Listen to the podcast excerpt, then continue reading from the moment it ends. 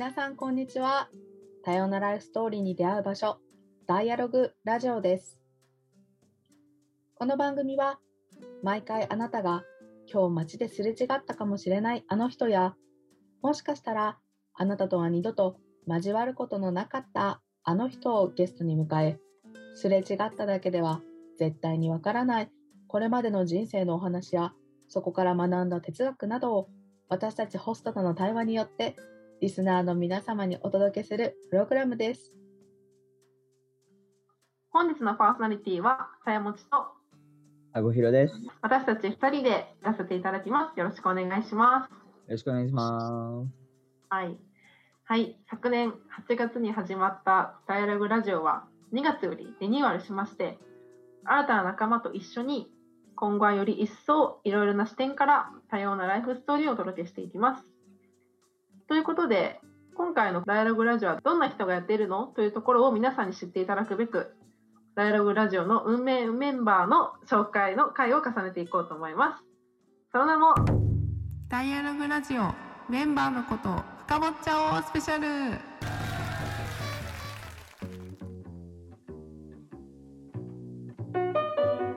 はい、今回のゲストですね、どうですか、あごひろさん、印象としては、まず。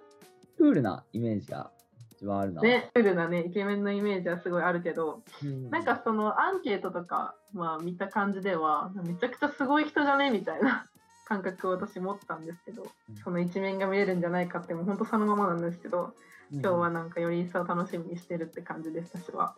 確かに。俺も新しい一面が見れるのを楽しみにしてます。はい、じゃあ、そういうことで、お呼びしますか。はい。えーそれでは、今回、自己紹介を担当してくれる、ダイアログラジオ IT 担当ですかね。ゆうたろうさんです。どうぞ。こんにちは。はい、紹介ありがとうございます。はいすごいなんか、ちょっと登場しにくいぐらいめっちゃ褒めてもらって。じゃあ、それでは、えっと、自己紹介お願いします。はじめまして、えっと、ゆうたろうと言います。で所属は、えっと、都内の美術大学で学生をしてて、で出身は神奈川県の横浜出身ですね。で現在も横浜に住んでます。今のやっている活動としては、まあ大学は休学しているので、まあフリーランスのエンジニアとして、ウェブサイトの開発であったりとか、あとは個人的なアプリ開発とか行っています。ありがとうございます。はい、はいえっと今回のダイアログラジオはメンバーのことを深掘っちゃおうで事前にアンケートをして自分を表す3つの要素を答えていただきました早速始めたいと思いますとあなたのキーワードは？パイロットですね。なんかまず最初からとなんか飛ばしてくるなってぐらい まずなんかその将来の夢はパイロットって言ってくださったんで、まあ、そこのあの書いてくれたなんかコメントみたいなの今私読みますね。と子供の頃からずっとパイロットになることを夢見てました。大学受験でも航空操縦学部を受けたり自費でライセンス取得しようと本気で計画を立てたりしていた時期もありますということなんですがもう最初の質問なんですけどそのそもそもなんでそのパイロットになりたいっていう夢を抱いたんですか？きっかけみたいな。そうですね。なんかそれはまあ結構単純で、なんだろうな、まあ、本当に乗り物が好きだったんですよね。男の子あるあるなのかな。車とか電車で飛行機好きになって、ではパイロットってかっこいいなってなってでちょうどこうなのかな「グッドラック」っていうドラマあったと思うんですけどあの木村拓哉さん主演の、まあ、それの影響とかも受けてパイロットになろうと、小さい頃からって子供の頃からって言ってると思うんです。どれぐらいまでそのパイロットになるなんか結構なんか計画もしてたりとかするから割と現実味帯びててなんかうん幼稚園生とかがなんかよ将来パイロットになるイエーイみたいな感じで言ってるよりかは断然すごいんじゃないかって思うんですけどなんかもう高校高校受験とか全然パイロット目指してたので高校3年とかぐらいまでは全然パイロット目指してましたね。職業にはなんかなんでしなかったなんでというか今だって美術美術の方に行ってるけどそこのなんか分岐点みたいなのって何かあったりするんですか？そうですね。なんかそこら辺の話はなんか次につながっていくのかなって話なんですけど、あそうなんだ。楽しいなはい、なんかまあ、う。ん、あれですよね。なんか私パイロットってなんか想像すると一番なんか連想でくるのがなんか星の王子様っていうなんか絵本っていうか童話あるの知ってます、なんかはいはい。童話なのかな？あれってなんか最初パイロットの人が不時着するお話で。はい。で私それでなんかなんかパイロットって結構大変なんだなとかなんか結構そこでパイロットを知ってパイロットになるのがすごい難しいってことを知って。でなんか私の友達も男の子でパイロットになりたい子とかいたっていうか。でもいても結局それを現実にこうつなげるというか自分の進路にこう組み込んでいくって人がなかなかいなかったんでうんうん。すごい私は聞いてて今新鮮なんだよね。彼は本当パイロットででなおかつ小説も書かれてるところで、パイロットをやりつつその芸術的なところでも活躍されてすごいなとか思ったり。えなんかでもそれちょっとゆうたろうさんっぽくない？なんかスタートの話につながってくるかもしれないけど。そうなんですよ。なんかすごく。ロールモデル的なサングそうそうそう。うん。いかっこいいなって思思います。やありがとうございます。はい。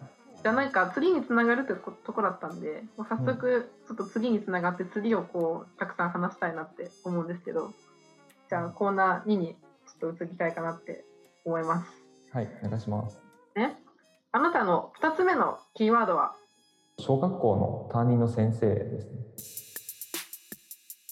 美術の授業で自分が作る作品を毎回ベタもベタ褒めしてくれた。リニアモーターカーを作ろうと学校の磁石を盗んでたのがバレた時も全く怒らずに褒めてくれるような先生。自分が今の道を歩んでいるのは当時の体験が大きく影響している。っていうことなんですね、まあ、美術の授業っていうのもあるけどこれって何？どういうこと普通に美術の授業のまあなんか課題があって、まあ、それをまあ毎回毎回宮崎先生は褒めてくれてたみたいな。美術の授業とかで作ったもの？うんうん。っていうのをなぜか天才だねぐらいで褒めてくれたのでなんかまあ天才だなんだろうなって思い込んで リニアモーターカー作ろうとして学校の磁石盗んだとまずまずリニアモーターカーを自分で作ろうって思ってで学校の磁石がいいのがあるなと思って盗んでってこと？そうですね。あのリニアモーターカーが磁石で動いてるってことを知った時に。うん。磁石なら自分でも作れるなって、まあ、思って。うん その学校の黒板にあのカラフルな結構磁力強めのやつついてるじゃないですか。うんあるある。あれを少しずつ持って帰って。普通の人がやることじゃんそれマジで。そうそう。それで家で少しずつ作ってたんですよ。そしたらなんかまあ磁石が少ないってことでなぜかバレて。で犯人は自分だっていうのもバレて。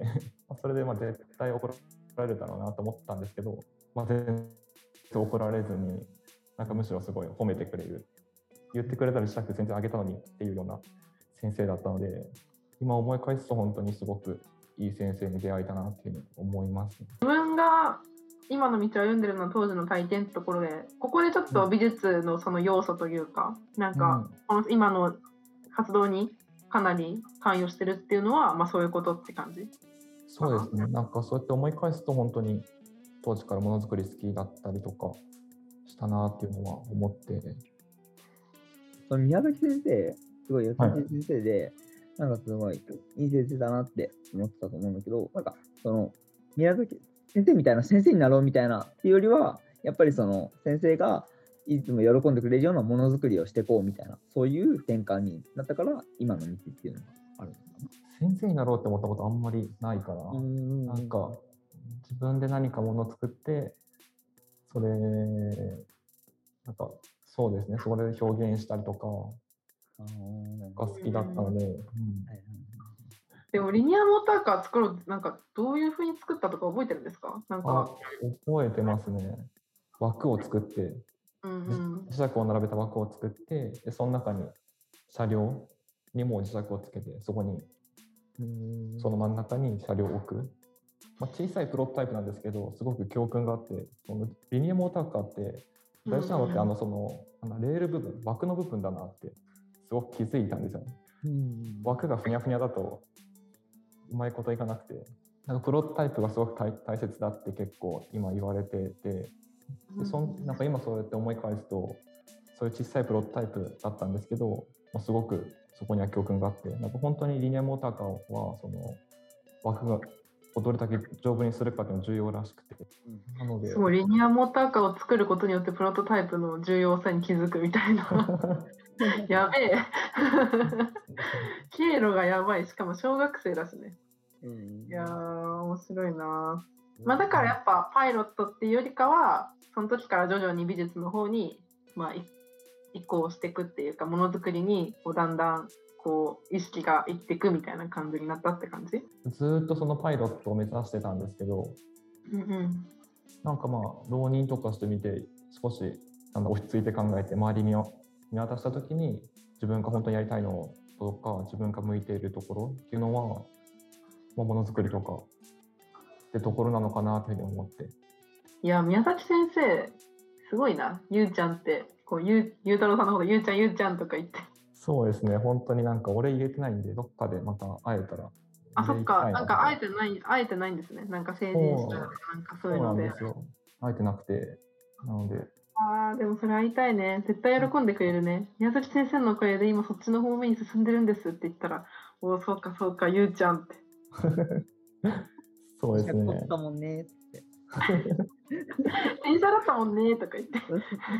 本当に ありがとうございます。はい。じゃあ次のコーナーに行かせていただこうと思います。はい。じゃあ最後のキーワードです。あなたの3つ目のキーワードは何ですか？とガジェットブログの運営。私もガジェットブログっていうまずそのね単語がわからないんですけどちょっとガジェットブログって何かってことをまず最初に説明していただけますか？はい。ガジェットっていうのは、とまあ、カメラだったり、パソコンだったり、なんだろうな、タブレットだったり、そういう機械的なもの？で、なんかそういうののレビューとか、あとあ最新ー最新情報とかを書くっていうブログをへやってーて、あれだよね、まあ、みんなが見てるやつですよね。このカメラどうなんだろうとか、この,、ああの機械どうなんだろうと思ったら、まずあのレビュー調べたりとかして、で、うん個人的にどういうこと、どういう感じな使い方なのかっていうの結構ブログとか見たりとかするんで、うんうんそういうのを、まあ、ゆゆうちゃんは書い ゆうちゃん、ゆうちゃんは書いてるってことなんだな。ふむふむそうですね。じゃあなんかちょっと読みますね。あの書いてくれてる。あ、お願いします。はい。ゲームに対して厳しい家庭で育ったのですが、なぜか PC に関しては寛容だったので、ブログ記事を書いたり、自らガジェットブログを運営したりとしながら、独学でプログラミングを始めました。すげえ。それが今に続いてるといった感じです。うんなるほど。そのまあなんか、ガジェットブログをまずそもそも、まあ、や運営しようと思ったそのきっかけって何なんですか？そうですね。なんだろうな、まあ、テクノロジーずっと好きだったんですよね。なんで、まあ、いろんなガジェットを買ったりとかうんしてて、であと自作 PC、なんか PC パーツ買ってきて、自作で PC を作るっていうのとか、アプリ開発がしたくて、プログラミング勉強したりとか、なんだろうな、プログラミングしてみて、その自分でコードを書いて、で、それがウェブサイトに反映されて、で、ブログを執筆して、で、まあ、本当に少しですけど、マネタイズまでできたっていうのは、なんかすごくう経験だったなって思いますね。そうですよね。なんか普通に、なんかただ好きなことだったことがそれをあの周りの人に見てもらうことによって、まあ、最終的に収益得られるっていうのはなかなかできないことじゃないしなんか最終的にはなんか自分の好きなことを仕事にってところにもなんかつながってくるのかなって思ってめちゃくちゃ私もやりたいことだなって個人的に思ってるんですよね。本当だからそのまああれですよね。ブログ記事にはそのガジェット機械の、まあ、レビューを書いてたりとかあとなんかどんなこと書いてたんですか、ちょっとなんか今見れるのかな？いや、もう今は見れないし、もう見たくないよ。もう黒歴史みたいな感やっぱそうなんだ。黒歴史なんだ。そうですね。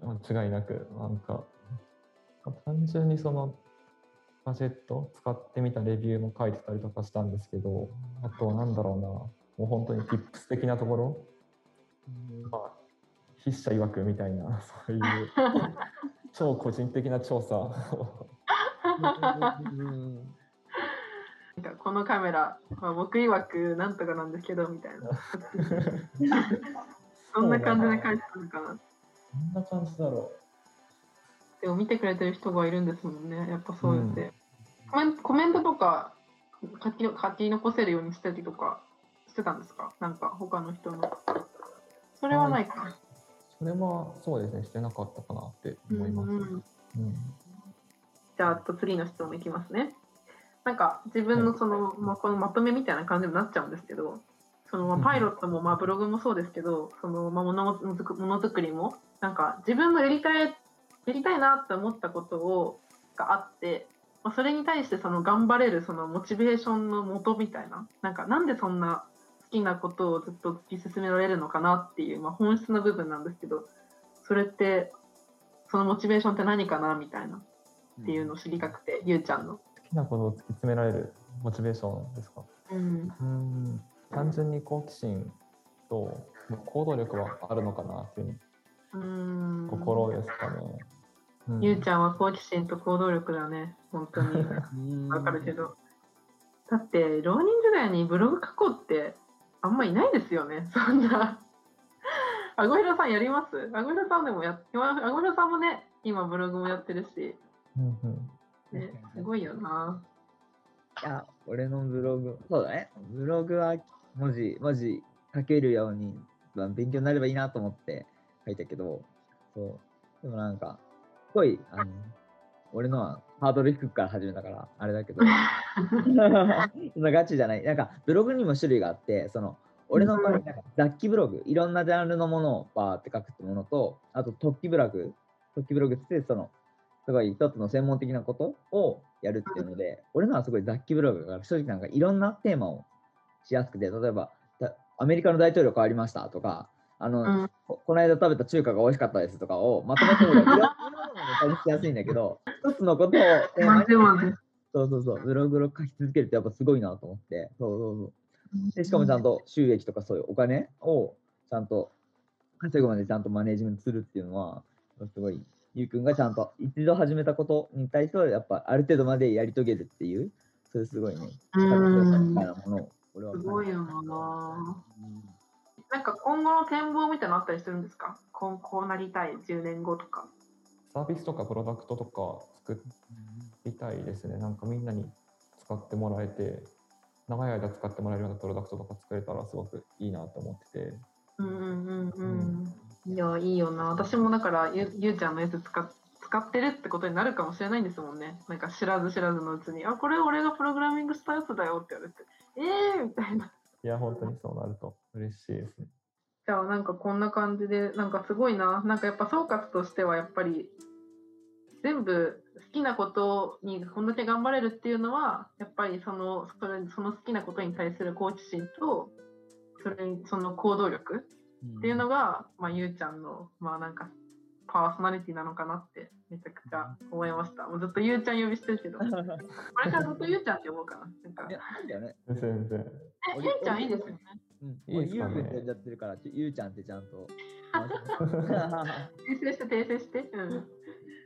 そうだねしかもそのなんか好奇心とか、なんかすごい何でもチャレンジするみたいなところはやっぱりその宮崎先生がやっぱりその何でも思ったことやっていいんだよっていうのをすごい許容してくれたから、やっぱそういうマインドが生まれたんだなと思って、やっぱりその、やっぱ根幹に来るものがあるのかなと思って、その宮崎うんうんうんうんその時のエピソード、経験があって今がある感じはあるので、なんか本当にどっかで会えたら、うんなんかもう母校にはいないので、ちょっと、あ、そうなんだ。そうなんですよ。なんで、探さなきゃいけないんですけど。じゃあ、Facebook で探そうか、一緒に。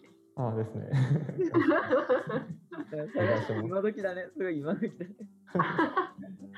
宮崎なんたろが。じゃあ、そろそろ行きますか。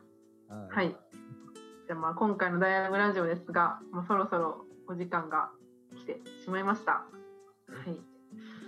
まあ、今回は、あのゆうちゃんの エピソードを3つ回答してもらいました。ゆうちゃんどうでしたか？今回、まあ、ラジオをやってみて、まあ、こういうふうに思ったとか、まあ、自分が改め自分のことを改めて認識できたとか、まあ、いろいろあると思うんですけど、うんこのラジオの感想とかあったら教えていただきたいですねなんか。そうですね。まあ、こうやってなんだろうな、インタビューしてもらう経験とかってこれまでなくて、うんでましてやそのなんだラジオ出演とかももちろんないので、多少緊張はしてたんですけど、いやもうゆうちゃん呼びでなんか結構ほぐれたところはあるかなって。うん確かに確宮かに。崎先生マジありがたい本当に。いやーでもすごい楽しかったですね。いやありがとう。これまでやってきたこととかも振り返れて、なんか自分としてもすごく面白かったです。うんうんいやー、そう言ってもらえて、めちゃくちゃ嬉しいよね、本当に。本当によかったねゆうちゃん。はい。あじゃあなんかこの「ダイアログラジオ」っていうその団体に入って、まあ、今一緒にゆうたろうさんとみんなであごひろさんも活動してるわけなんですけど、まあ、その中の今後の意気込みみたいなこれや頑張りますとかこういうふうにしたいですみたいなとかあればなんか伺ってもいいですかね？はい、えっと、そうですね。まあ自分はそのエンジニアリングとかデザインのバックグラウンドがあるので、そこら辺で貢献していけたらなっていうふうに思ってて、うんうんなんだろう、ラジオとしては聞いてて新しい発見があるようなラジオうんうんで、まあ、気軽に聞けるような雰囲気になれば、新しいことをどんどん見せていくラジオに今後もあのさせていただければというふうに思ってます。ありがとうございました。今後も様々な人の多様性を深掘りしていきたいというふうに思ってます。それでは次回またお会いしましょう。パーソナリティはさやもちとあごひろでした。ままた会いましょう。バイバーイ。